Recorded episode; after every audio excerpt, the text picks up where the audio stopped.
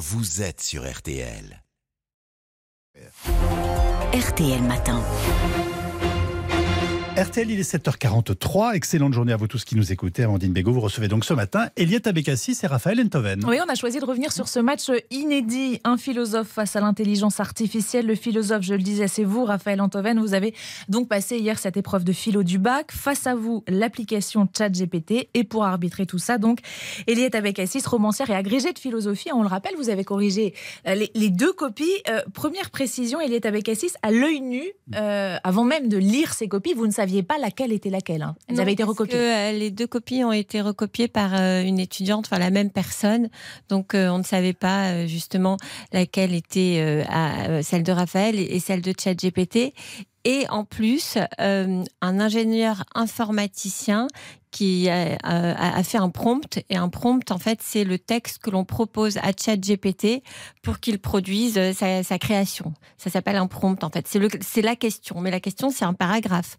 Donc, dans euh, ce questionnement, ils lui ont dit bon, bah, écris euh, une copie de bac sur tel sujet, mais avec humour et dans le style de Raphaël Antoven. oui, donc, il a, ChatGPT avait été paramétré. On rappelle pour les auditeurs, c'est comme un pendant. Entraîné. avec, euh, avec un prof de philo aussi derrière, etc. Bon. Et quand vous avez commencé la, lecture, euh, Eliette Abekassis, tout de suite, vous vous, dites euh, celle-ci, c'est celle de Raphaël ou pas du tout? Alors oui, je me dis tout de suite c'est celle de Raphaël parce que en fait c'est le style hmm. et le style c'est l'homme et l'homme ne manque pas de style donc j'ai tout de suite reconnu Raphaël. Oui. Bon, vous avez eu combien Raphaël Antoven j'ai eu 20. C'est la première fois de ma vie que j'ai 20 en philo. Et ChatGPT Et j'avais eu 11 au bac d'ailleurs, et j'ai eu 20 là. C'est comme ça, un effet du hasard. Oui. Et ChatGPT a eu 11, a eu 11 justement. A eu 11, ce qui est sympa. Ce qui lui promet peut-être un, avenir. Ben voilà, il en est, il en est, il en est au bac. Oui. Bon, le sujet choisi, on le rappelle, le bonheur est-il affaire de, de raison? C'est rassurant de voir que vous avez eu 20 et ChatGPT 11 C'était pas un match, c'est ça que je veux dire en fait. C'est que euh, on peut. ChatGPT a été entraîné pendant plusieurs jours par des ingénieurs, plus un assisté par un prof de philo pour que le prompt soit bien précis, aussi précis que possible. Euh, et, donc, le, ils disent, les gens disent, oui, il a mis une minute trente à mm. faire sa copie. C'est vrai, il a mis une minute trente, plus une semaine d'entraînement euh, en amont. Et vous, une heure trente 1h15. Euh, non, j'y tiens parce que j'avais des crampes à la fin, parce qu'il faut écrire la copie en 1h15 quand même. Mais bon, ça c'est un autre problème. Euh, euh, il, a été entraîné, mais ce que je veux dire en fait, c'est qu'il serait entraîné pendant 10 ans par une armée de profs, ça ne changerait rien. L'intelligence artificielle peut exceller aux échecs, peut exceller aux jeux de go, peut exceller dans la vie et peut-être hanter tous les domaines de nos existences, mais alors en philo, dans 1000 ans, on sera toujours pas concerné par ça. Euh, c'est-à-dire que le grand remplacement du prof de philo par l'IA, si vous voulez, c'est pas pour demain ni pour après-demain. La machine ne pourra jamais penser comme l'homme. Exactement. Elle ne pourra jamais penser tout court. Tout court. Tout court. Ne pourra jamais penser.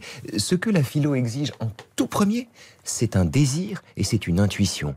Deux choses dont la machine, que la machine peut peut-être singer, mais dont elle ne peut pas prendre l'initiative.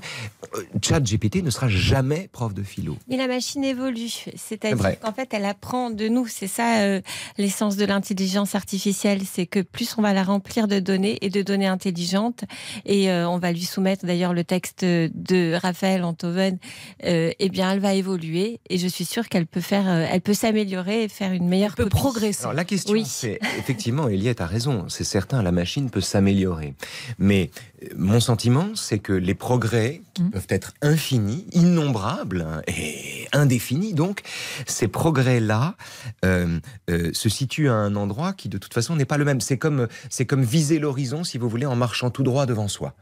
alors on peut avancer, mais on n'arrivera jamais à l'horizon. c'est comme atteindre la lune en montant sur une échelle. On n'y arrivera pas. On cherche pas au même endroit en fait, on n'arrivera jamais à produire une copie euh, qui soit, qui est de la chair, qui est le style dont vous parliez aussi. Le style, oui, euh, qui est une sorte de, subjectivité. Il y, a il y, a un sujet derrière cette copie quand on lit la copie de, Raphaël. Et alors que quand on lit la copie de ChatGPT, on a une copie qui est une copie euh, d'histoire de la philosophie avec une sorte de catalogue, une juxtaposition et beaucoup de clichés. C'est-à-dire, euh, il va nous dire bon ben le bonheur, le, le, le sujet c'était le bonheur est-il une Mm. affaire de raison? Et ChatGPT va nous dire le bonheur euh, c'est un mélange entre la raison et la passion. Voilà, c'est plat, euh, c'est carré, mais euh, ça, c'est- c'est- ça n'a pas d'intérêt. Et puis dans un style extrêmement plat aussi. On lui a dit de, de faire de l'humour puisque Raphaël fait euh, de l'humour en philosophant. Et là, alors il sort des phrases du genre chaussons nos bottes de sept lieues et avançons sur le chemin de la philosophie. Donc en fait, ça vient des mots, des expressions employées et bien sûr euh, du, du- du raisonnement. Il y, a, il y a un récent sondage qui a, qui a été publié il y a quelques jours selon lequel euh, 67% des Français considèrent que l'intelligence artificielle est une menace. Hmm. C'est plutôt rassurant votre expérience finalement. Alors moi je trouve, parce que, en fait, j'ai tendance à penser que euh, on se rassure aussi en imaginant que l'IA est une menace. Pour une raison très simple, c'est que, et on en parlait hier, l'humanité fait depuis toujours le rêve que ses créations vont lui échapper et vont la posséder en retour. Du, du golem à l'IA, en passant par Terminator Mm. ou Frankenstein. Euh, on a toujours fait ce rêve-là, ce cauchemar-là. Mais c'est un cauchemar flatteur pour nous. Parce que c'est une façon de nous prendre pour Dieu. Mm. C'est une façon. Il n'y a que Dieu qui produit des créatures assez puissantes pour lui dire merde, pardon de le dire Mm. comme ça, mais c'est ça qui s'est passé. Enfin, raconte le livre. Euh, euh, donc, il y a beaucoup d'orgueil. Il y a au moins autant d'orgueil que d'humilité dans le sentiment que l'IA va nous échapper. Mon sentiment, c'est que c'est un outil qui, comme tous les outils, est ambivalent. On peut se laisser faire par lui, on peut en avoir la maîtrise. C'est un choix qui ne dépend que de nous.